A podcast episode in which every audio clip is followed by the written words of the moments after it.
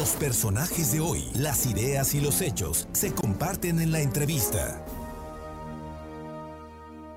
Las 2 de la tarde con 33 minutos, 2 con 33 minutos. El día de ayer el Tribunal Electoral del Estado y dio una serie de resolutivos que tienen que ver con la integración del próximo Congreso local.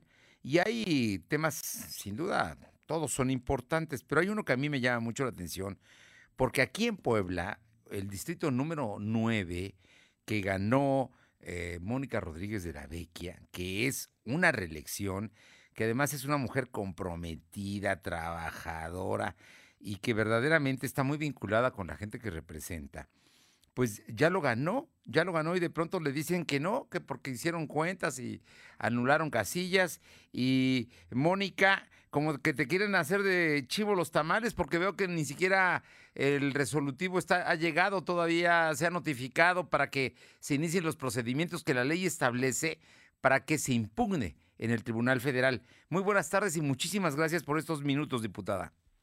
Hola Fernando, no, al contrario, primero es un placer para mí escucharte y a todo tu auditorio saludarlo y agradecerte estos estos minutos, eh, mi querido Fernando. Eh, como así lo bien lo dices y digo agradezco además las palabras hacia mi persona. Como como bien lo dices, acabamos de recibir y esto por la presión de un tuit que puse el resolutivo de manera eh, por vía electrónica, de manera física todavía no somos notificados. Eh, eh, este resolutivo, ya después de darle una lectura eh, más o menos rápida, porque lo recibimos hace poco, eh, vemos que es un resolutivo insostenible legalmente hablando.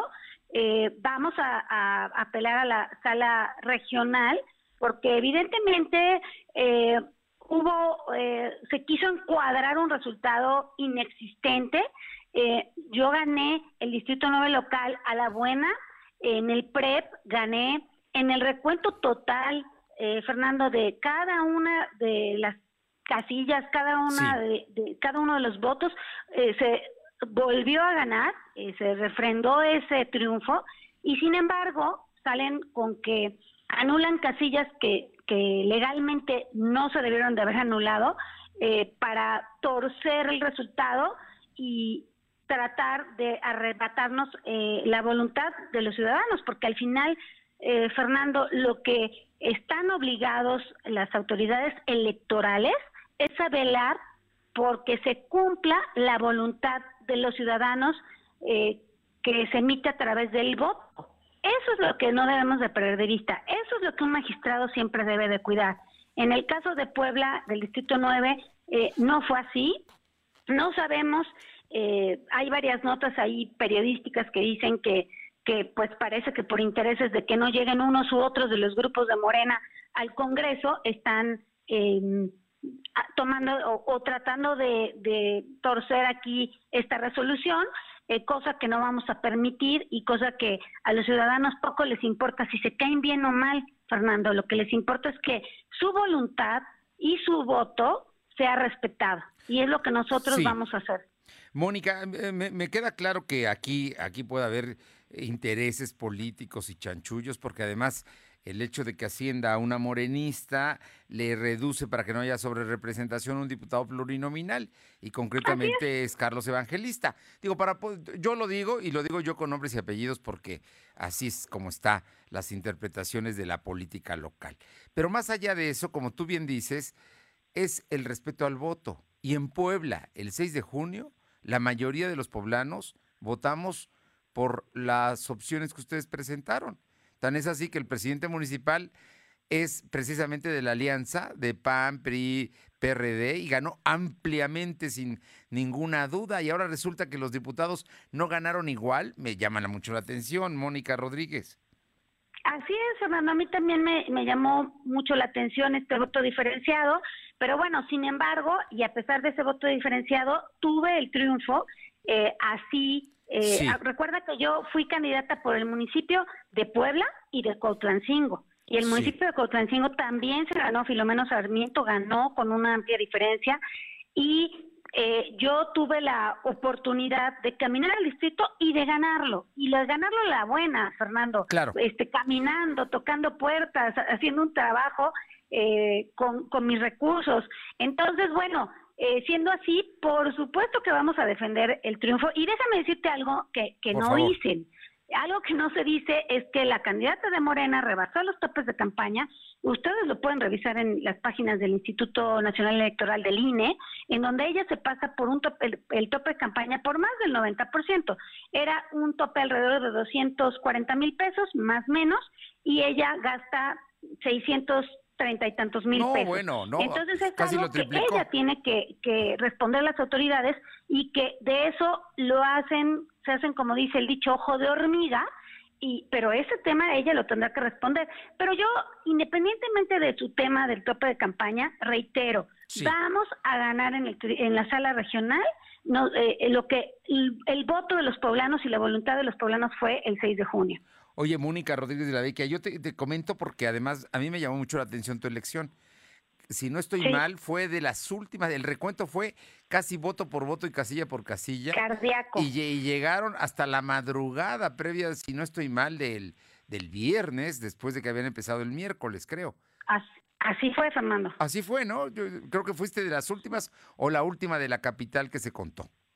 Fui, fui de las últimas y además, fíjate que eh, ese recuento pues hace que se, de alguna manera la elección quede clara, ¿no? Sí. Más clara que nunca, porque cuando se hace un recuento total, porque no fue parcial, queda clarísima la elección. Y además le recuerdo a la gente que nos escucha que cuando se hace un recuento, están los representantes de absolutamente todos los partidos en todas las mesas y todos firman de conformidad.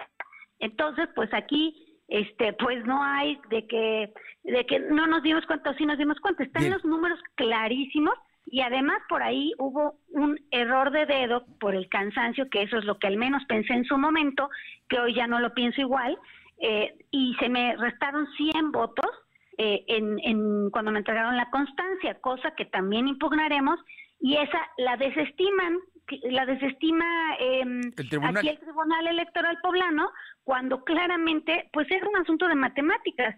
Tenía yo 100 votos más que me quitan y mira, a pesar de toda la maroma que trataron de hacer, me termina ganando, eh, digamos, eh, eh, por 12 votos, ¿no?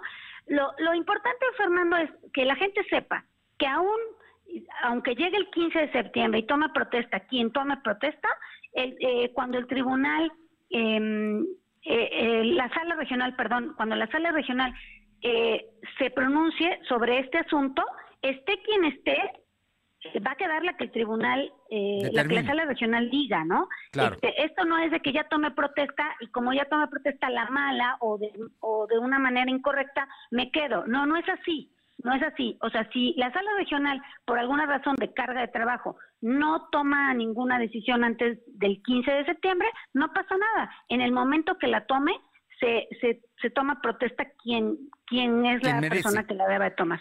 Pues yo creo que tú vas a finalmente a ser diputada, ya lo eres ahora, y yo estoy seguro que así va a ser, porque además, de inmediato ayer mismo, la dirigencia estatal de Acción Nacional y la dirigencia nacional salieron a defenderte y a decir que van a pelear contigo hasta la última instancia este triunfo de las elecciones pasadas. Así es, Fernando. Cuento con el respaldo de mi presidente nacional, Marco Cortés, de mi presidente estatal, Genoveva Huerta, pero lo más importante, conté con el voto de todos los poblanos, de la mayoría de los poblanos del Distrito 9, y eso es lo que debe de prevalecer. Y además tú me conoces bien, Fernando, y sabes que soy una diputada de oposición, que no tengo miedo, que no me rajo y que quizás soy incómoda porque subo a la tribuna y digo lo que los poblanos quieren que se diga y no lo que un grupo político desea. Entonces quizá eso también no les gusta, pero no importa, yo no me rajo y voy hasta el final. Pues Mónica, estaremos muy pendientes de esto y yo estoy seguro que la ley, la ley tiene que prevalecer en este caso y si así sucede, tú seguirás siendo diputada los próximos tres años. Te mando un abrazo, te agradezco muchísimo estos minutos y estamos pendientes. Gracias, Fer. Un abrazo de regreso y un saludo a todo el auditorio. Gracias, muy buenas tardes.